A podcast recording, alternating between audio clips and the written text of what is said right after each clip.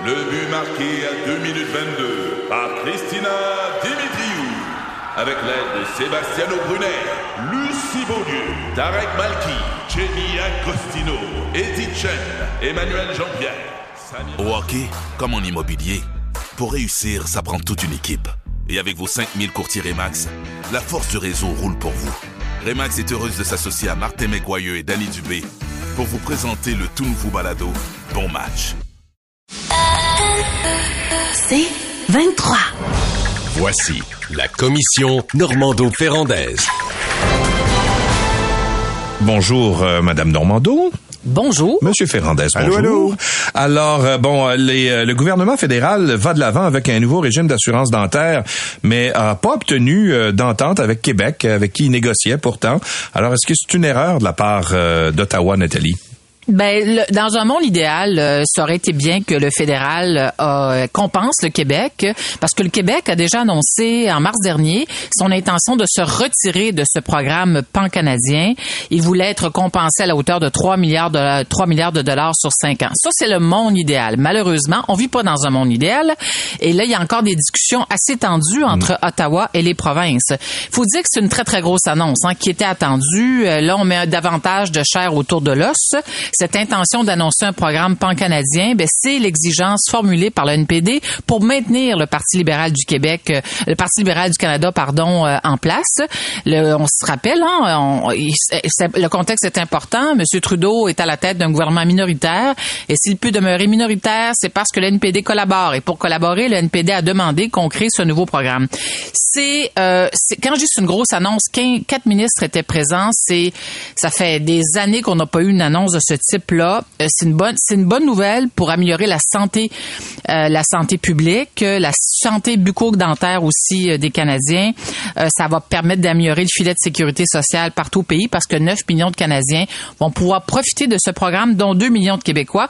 Et pour ceux et celles qui se demandent qu'est-ce que ça va couvrir, bon, on parle d'activités de prévention, des diagnostics, de la restauration, chirurgie, plombage, traitement de canal et prothèses dentaires. Donc, c'est un programme qui est quand même qui, qui embrasse assez large et qui va se déployer de manière euh, de manière progressive à partir de décembre cette année jusqu'en 2025. Et euh, on verra. Il y a des défis là, dont je parlerai un peu plus tard, mais clairement, euh, c'est une bonne nouvelle. Mais c'est sûr que pour les citoyens canadiens, là, euh, eux autres, euh, ils s'en foutent là, des guéguerres entre Québec et Ottawa, là, du crépage de chignon. Mais ce qui va être important, c'est que qu'on règle le plus rapidement possible ces, ces différends entre Québec euh, et Ottawa. C'est un programme mal ficelé, euh, bien intentionné, mais mal ficelé, comme les programmes fédéraux d'habitude. Le fédéral n'a pas de capacité opérationnelle. C'est pas un gouvernement qui a euh, des fonctionnaires à la tâche. Euh, la plupart du temps, ce sont là, ils, vont- tu vois, ils vont confier ça, le remboursement à Sun Life. Ça ressemble au programme qu'il y avait pendant la PCU, euh, où tu faisais, euh, par exemple, l'aide aux étudiants, là, euh, euh, des bourses de 5000 dollars pendant l'été, nonobstant le fait qu'ils travaillaient ou qu'ils travaillaient pas avant, ou qu'ils étaient étudiants ou pas. Tu sais, avec peu de capacité de vérification, parce que là, un remboursement de 100% à 70 000. Après ça, c'est, décré- c'est ça diminue Euh, jusqu'à 90 000. Tu as un, remboursement de 40% Après 90 000, t'en as pas. Et les dentistes ont dit et répété, et je comprends pas qu'ils n'ont pas été entendus, comment le gouvernement va-t-il faire pour s'assurer que euh, les assureurs privés, tu as une assurance privée, tu travailles dans une compagnie, euh, tu es à 65 000 de salaire ou 70 000 de salaire, que le- l'employeur va tout simplement se retirer. Il va tout simplement mettre fin au programme qui lui coûte quelque chose. On va dire à la personne, va-t'en au fédéral. Maintenant, le fédéral offre le service. Alors, la personne que tu vas aider, c'est pas le, le soigné, c'est l'entreprise. Il y a des, milliers d'entreprises qui vont se retirer de leurs responsabilités. Les dentistes ont dit comment vous allez faire pour gérer ça? Pas de réponse. Signal, aucun signal radio. Juste cet élément-là m'inquiète beaucoup, mais il y a quelque chose qui m'inquiète encore plus, c'est que c'est un, un programme qui est plus généreux que la plupart des programmes privés euh, d'entreprises. Euh, par exemple, dans beaucoup d'entreprises, c'est un plafond de 1000 dollars. Là, c'est pas de plafond. Fait que tu gagnes, tu avais un avantage social qui donnait un régime privé de 1000 dollars, d'accord, c'est un avantage sur celui qui en a pas. À partir de demain, tu es désavantagé. Pourquoi? Parce que si tu es déjà assuré au moment où le programme entre en ligne de compte, tu ne peux pas euh, bénéficier du programme. Donc, tu gagnes 70 000 dollars, ton voisin aussi. Tu avais une assurance privée, ton voisin en avait pas. Vous allez vous faire soigner les dents tous les deux, ça coûte 1600 dollars dans une année, ton voisin va gagner plus que toi. Ça n'a aucun bon sens. Nathalie? Hmm. Ouais, ben c'est un point de vue que je ne partage pas parce qu'il y a un réel problème de santé publique. En 2018, l'IRIS dévoilait que 60% des Québécois de 45 ans et plus portent des prothèses dentaires, puis 20% ne possèdent plus aucune dent naturelle. Euh, il y a à peu près là, 20% de Québécois qui ne peuvent pas aller chez le dentiste à cause des coûts élevés. Euh, mais, euh, mais, mais, mais, alors donc, il y a vraiment un enjeu. Euh, et, et actuellement, la couverture du Québec couvre les frais pour les enfants de 10 ans et moins. Rappelez-vous, il y a quelques, c'est-tu la dernière élection ou l'avant-dernière, QS euh, avait fait de cet enjeu euh, une, promesse forte, un engagement fort de sa campagne en promettant de couverture euh, de, dentistes, de frais dentaires pour universel pour tous les Québécois. Dans le cas du fédéral, on parle, on estime que le coût du programme représente 13 milliards de dollars sur 5 ans. Si les provinces conservent leur couverture, le directeur budgétaire à Ottawa dit ça pourrait descendre à 10 milliards de dollars. Luc, le scénario que tu évoques, des compagnies d'assurance qui se retirent, c'est un scénario hypothétique pour l'instant. Euh, on, est, on compte sur la bonne foi de tous ces assureurs privés. Euh, je sais que ça va te faire sourire, mais quand même, je le dis au micro, je le verbalise pour que le message soit entendu parce que ce serait extrêmement euh, malhonnête de leur part euh, de profiter de cette euh, de cette occasion. Et puis de ce côté-là, j'espère que le fédéral va hmm. fermer la porte à toute tentative de, de, ces compagnies d'assurance. Moi, il y a deux dentistes qui m'ont écrit ce matin, qui, qui m'ont dit, qui ont pour, pour dire qu'ils craignaient les délais de paiement.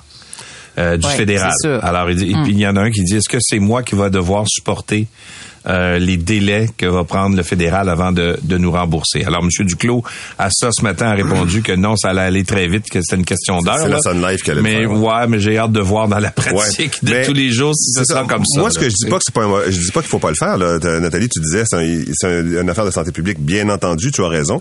Euh, D'abord, c'est souffrant les dents. Ensuite, euh, c'est pas seulement souffrant, ça a un impact sur la présentation sur, que tu vois quand tu vas par exemple pour un emploi ou quelque chose comme ça.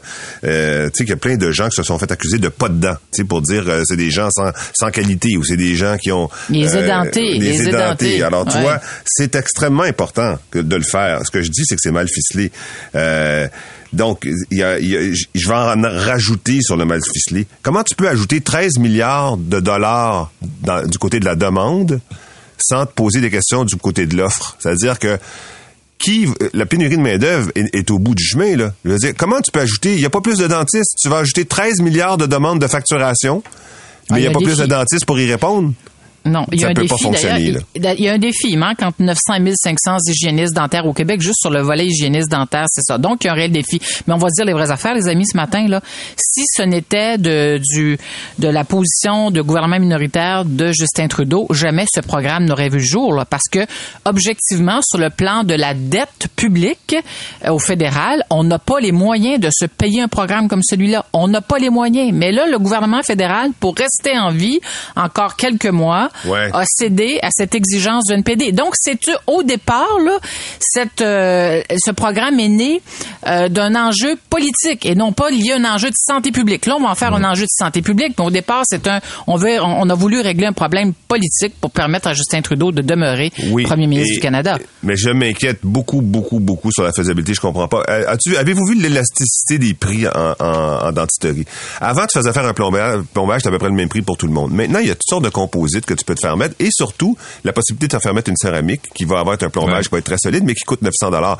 Le dentiste, il n'y a pas de plafond, comprends-tu? Tu as un client devant toi, il n'y a pas de mhm. plafond. Tu lui offres euh, euh, veux-tu le plombage à 200, à 300 ou à 900 Qu'est-ce que tu penses qu'il va prendre? Il y a personne qui paye, c'est le fédéral qui paye. Moi, je, non, non, mais attends les, les, tarifs sont déjà négociés pour le Québec. Il y a déjà, on ne parle pas d'une page blanche pour les tous les enfants de 10 ans et moins. Il y a déjà des tarifs qui sont déterminés par la RAMQ avec les, les dentistes. Là. Ça existe, là. Ça, c'est pour le programme québécois. Le programme fédéral qui s'en vient, il n'a pas de plafond. Il n'y a pas de plafond. Ouais, ben enfin, on verra euh, que dans parce que là on connaît pas tous les détails. J'ai posé la question hier, j'ai posé la question hier à Boulris, puis euh, qui, qui est à le NPD qui est à la base Est-ce qu'il y a un plafond? Je dis est-ce que vous êtes conscient qu'il y a une élasticité des prix, euh, que les prix ça, ça peut beaucoup varier quand tu vas chez le dentiste? Il a dit oui, on est conscient, on espère que tout le monde va être honnête.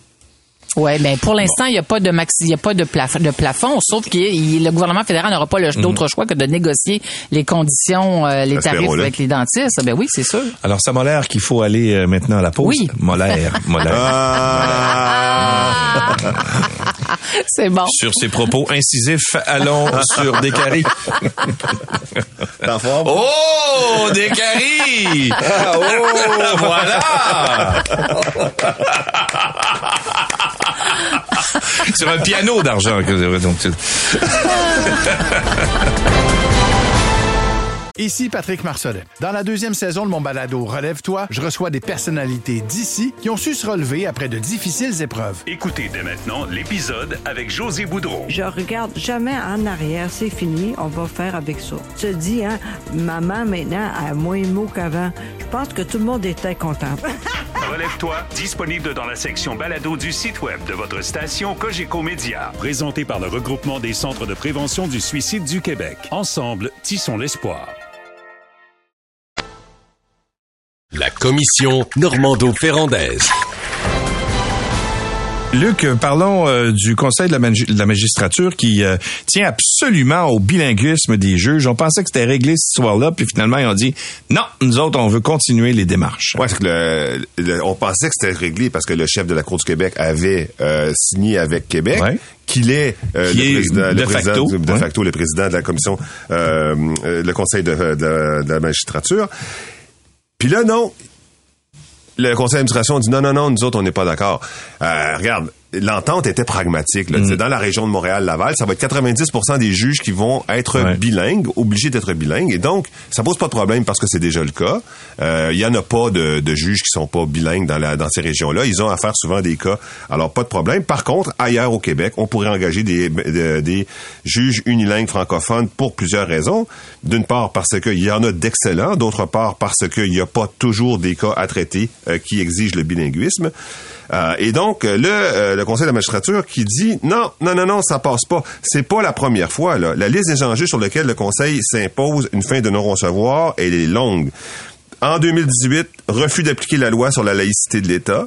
Déclaration unilatérale et exécutoire sur le nombre de jours un peu, euh, que le juge siège. Les juges siègent un peu plus tard. Donc, euh, on se rappelle euh, de la juge en chef qui avait déclaré Ouais. nous allons exiger, bon, nous allons siéger une journée sur deux et, et être une journée sur deux en, en analyse et en recherche plutôt qu'une sur trois. Et donc, et donc, euh, l'impact que ça a eu, elle dit ça n'aura pas d'impact sur le nombre de cas qu'on va traiter. Ça a eu un impact. Il y a eu des délais, mais les délais ne sont pas liés qu'à ça, évidemment. Les délais sont énormes et sont liés à bien d'autres choses. sont liés, euh, par exemple, au personnel de cours qui est manquant, euh, à la production de la preuve par la police qui prend un temps fou. Et donc, euh, c'est pas juste eux. Mais néanmoins, on peut pas dire que ça n'a pas eu d'impact. Ça a eu un impact. Et là, c'est cette question, c'est sur la loi 96 sur le droit des juges unilingues francophones à siéger. Alors, euh, ah, il y a eu l'affaire de- des salaires aussi. Là. Les salaires, ils se sont tendus pour Oui. une augmentation de salaire de 30% parce que euh, les juges euh, réclamaient cette augmentation. Ils l'ont eu. Donc, ils sont à couteau tiré et on peut se poser la question, jusqu'où leur pouvoir peut-il aller? Est-ce qu'ils disent, nous, on défend l'indépendance des juges, on défend la qualité de la justice et on, vous avez pas le droit, comme gestionnaire de l'État, vous avez pas le droit d'intervenir dans ces champs de compétences-là. C'est faux et archi faux. D'abord, le Conseil n'a pas un rôle constitutionnel de cette nature-là. C'est, ça a été fondé en 1978 pour donner de la formation aux juges, pour s'assurer de la qualité euh, des juges, euh, pour aussi faire, euh, c'est une sorte d'ordre professionnel. Ils font une extension de leur rôle qui n'est pas inscrit nulle part, à ma connaissance. Euh, et puis là, évidemment, je parle à des juristes. Alors, euh, il y a des juristes qui nous écoutent, puis ils sont beaucoup plus compétents que nous. Euh, donc, euh, à ma connaissance, c'est pas un droit légal inscrit euh, qui euh, oblige le gouvernement à se conformer aux décisions du Conseil. Ben sur le Conseil de la magistrature, je suis allée voir, euh, j'ai regardé le dernier rapport d'activité du Conseil. Dans les fonctions du Conseil, il y a une fonction liée à la déontologie judiciaire, au perfectionnement, comme tu disais, Luc, mais il y a aussi une fonction importante, celle liée à l'administration de la justice et à l'efficacité des tribunaux. Et dans ce rapport, on peut lire que le Conseil de la magistrature ne relève pas d'une cour, ni du ministère de la Justice, ni du gouvernement. Donc, dans ces circonstances, le Conseil de la magistrature a toute la légitimité la de s'opposer aux décisions d'un ministre de la Justice. Mais sur cette histoire dont on est témoin, là, on voit ça dans les médias là depuis, euh, mon Dieu, ça fait quoi, le plus, plus presque deux ans? Je qualifierais euh, cette histoire, là, le litige entre le ministre et l'ex-juge en chef de la Cour, euh, l'ex-juge en chef du Québec, de saga abracadabrante qui, il faut le dire, n'a aucun équivalent dans l'histoire du système de justice québécois. Moi, je n'ai jamais, jamais de ma vie vu ça.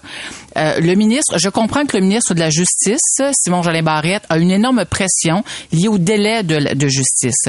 Mais la guerre qui- ouverte qu'il a menée, ça s'est même retrouvé en cours. Ça aussi, c'est du jamais vu avec l'ex-juge en chef, déshonore euh, l'administration de la justice. Alors, euh, dans ces conditions-là, le ministre, parce qu'il doit exercer, parce que tout ministre euh, peut exercer son leadership, aurait peut-être eu intérêt à utiliser d'autres sentiers que ceux de la confrontation pour arriver à atteindre ses objectifs. Parce que sur le bilinguisme des juges, le ministre a toujours soutenu, euh, soutenait la position suivante. Il disait, un juge ne peut pas être euh, discriminé, disqualifié parce qu'il ne maîtrise pas euh, l'anglais parfaitement. Euh, la ministre, l'ex-juge en chef de la Cour du Québec, Mme Lucie Rondeau, elle, de manière plus pragmatique, dit, écoutez, dans certains districts, on a besoin d'avoir des juges bilingues. Puis la donnée que tu la, la statistique que tu as citée, Luc, Luc nous laisse entendre que finalement, il y avait peut-être pas si d'enjeux euh, que ça lié au bilinguisme des juges. Alors, moi, j'ai l'impression du côté du gouvernement, on en a fait une, une question de principe, puis on a fait fi un peu du pragmatisme euh, et des besoins qui s'expriment sur le terrain. Ça, c'est une chose. Mais en même temps, c'est sûr que la justice est confrontée à de grands défis et je ne comprends pas que le gouvernement n'ait pas encore répondu à l'enjeu lié à l'embauche de constables spéciaux et de greffiers et de greffières qui quittent euh, à pleine porte les palais de justice. Pourquoi? Pour aller travailler au privé. Oui, parce qu'ils sont payés ministre- 35 000 par année. Exactement. Et le ministre s'entête à, à confronter, euh, il s'est entêté à confronter la juge en chef du Québec, alors que tous les juges et combien de juges ont, ont- ont publiquement, euh, s- ont public, se sont publiquement confiés pour dire ça n'a plus aucun sens. Puis on n'a jamais encore vu Ben, ça, moi, des juges qui s'expriment sur la place ouais. publique. Alors qu'est-ce que le ministre, qu'est-ce que le gouvernement entend Et je lui ai posé la question. J'ai posé Ouais. la question directement à Genet Barrette qui m'a répondu. J'ai fait mes représentations auprès du Conseil du Trésor. Je n'ai pas eu de réponse. Ben, excuse-moi, Luc, ça peut pas être juste ça, là. Je comprends, sais, je comprends je ce que sais. tu dis, puis je comprends ce qu'il a dit, mais en même temps, on s'entend. Il faut que tu livres la bataille de ta vie, là, parce que c'est les fondements même du système de justice qui sont, euh, qui sont euh, compromis. Absolument, je suis d'accord Euh, avec toi. sont compromis. Par contre, je suis en désaccord avec toi. Ben, en désaccord, je me donne pas ce droit-là parce que je suis pas assez connaissant en la matière. Mais euh, je, il me semble qu'il y a une nuance sur euh, les pouvoirs du Conseil. Quand tu dis qu'il a un rôle de déontologie, c'est par rapport au juge, pas par, par pas par rapport à la justice. Et ça dit précisément, là, étudier et transmettre au ministre de la Justice les suggestions du public qui sont susceptibles d'améliorer le système de justice, favoriser l'efficacité et uni- l'uniformité de la procédure devant les tribunaux. Ça parle de procédure, ça, puis aussi, euh, ça parle aussi enquête sur les situations d'incapacité permanente d'un juge. Donc, ça parle de procédure et ça parle de capacité des juges. Je crois pas que ça parle de la capacité du système de justice. Ben, qu'est-ce que tu veux dire par capacité du système de justice? Ben, c'est parce que c'est le, ministère, c'est le ministère qui, qui, qui, qui a la non, non, non, mais responsabilité. dans, au quotidien, là, au quotidien, la, la personne qui est responsable de s'assurer que les tribunaux au Québec fonctionnent, c'est le rôle de la juge en chef. Là, maintenant, c'est un juge en chef euh, qui est M. Henri Richard. Et le ministre, d'ailleurs, euh, l'entente qu'il a convenue avec le ministre, c'est de dire, OK, le gouvernement recommande et euh, nomme les juges. C'est-à-dire, le, le, le, la le- le Conseil de la magistrature peut faire une, des recommandations au gouvernement, puis c'est le gouvernement qui choisit, euh, qui choisit Oui. les juges. Mais est-ce que Alors- le gouvernement pourrait dissoudre le Conseil? Puisque c'est lui qui l'a créé en 1978. Ben moi je ne crois pas parce que non, je crois pas parce que le Conseil de la magistrature c'est une instance indépendante du pouvoir exécutif et du pouvoir législatif. C'est un des trois socles sur lequel s'appuie euh, notre démocratie au Québec, notre système. C'est c'est le, le- le- le- système de justice est indépendant. En fait, on a en créant le Conseil de la magistrature, on a voulu dépolitiser les le, tout, Oui. système de justice au Québec. Comme on l'a fait d'ailleurs avec la création du DPCP euh, en 2005, on a voulu dépolitiser euh, Et- et questions point, touchant la politique OK, de la d'accord, merci pour la réponse. À tel point, d'ailleurs, que le Conseil poursuit le gouvernement, a dépensé un million pour poursuivre le gouvernement sur cette cause du bilinguisme, et le gouvernement a réagi en limitant le budget du Conseil. Le Conseil a réagi en dépassant de 30 son budget. Donc, moi, c'est pour ça que je te pose la question de la dissolution. À un moment donné, là, est-ce que c'est un rôle Conseil ou est-ce que c'est vraiment, comme tu dis, l'administration euh, de la justice sans égard aux recommandations du gouvernement? Euh, J'aimerais bien que... On, toi, ta, ta réponse est claire, là, mais moi, j'aurais espéré qu'il y ait une fenêtre pour le gouvernement de, de gérer les choses différemment. Ouais, mais je, je veux je revenir là, sur l'entente convenue entre Henri Richard, le nouveau juge en chef de la Cour du Québec, et le ministre. La semaine passée, c'est la presse qui l'écrivait Ouais. hier. Là. Donc, les partis ont reconnu que l'affectation des juges relève du juge en chef et les nominations du gouvernement. Donc, l'opération au quotidien là, de nos tribunaux, ça, ça revient au juge en chef. Mais sur cette histoire là qu'on commente ce matin, là, le nouveau juge en chef qui vient d'arriver, qui se fait dire par ses pairs qui siègent au conseil de l'administration, au conseil de la magistrature, désolé, maître Richard, mais juge Richard, mais vous avez tort dans votre dans votre approche avec le gouvernement. Ça aussi, c'est du jamais vu. Je sais pas là maintenant comment le juge en chef, le nouveau juge en chef va se comporter face à un conseil d'une certaine façon qu'il a désavoué. Je peux vous dire une chose que je- je- honnêtement, je je- je- je- j'en viens pas encore qu'on soit confronté à, à tous ces à toutes ces difficultés euh, dans l'administration, non seulement dans l'administration de la justice, mais dans dans les partis là, qui s'opposent et le ministre qui, mon Dieu Seigneur, qui se scrape le chignon avec euh, la l'ex-juge en chef. Moi, Ah, s'il y avait Dieu, eu, ben, fou. moi, moi, je me dis, s'il y avait eu une, une amélioration de l'administration de la justice suite aux décisions du Conseil, j'applaudirais, mais on n'en voit pas, là. Au contraire. Ben, le ministre que a nommé, euh, pas que le ça, ministre là. a nommé 14 juges l'année passée parce que rappelez-vous l'ex-juge en chef demandait la nomination d'une quarantaine de juges. Ils avaient finalement réussi à s'entendre avec un médiateur, On a- mais avec 14 juges plutôt qu'une quarantaine. Mais tu as raison, effectivement, on voit pas vraiment beaucoup d'amélioration pour l'instant.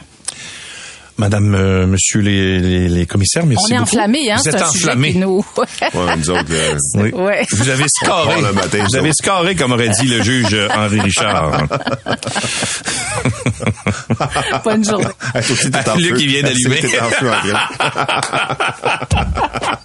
sais qu'il y avait Maurice Richard aussi qui était maire, je pense que c'est de Bécancourt, euh, une certaine époque. Ah oui, ça n'a pas, été trop long, hein? Bon, oui, il était là quelques années quand même. Il était peintre aussi, monsieur, monsieur Ah Richard. oui? Oh, Ouais. wow. Ouais. C'est 23.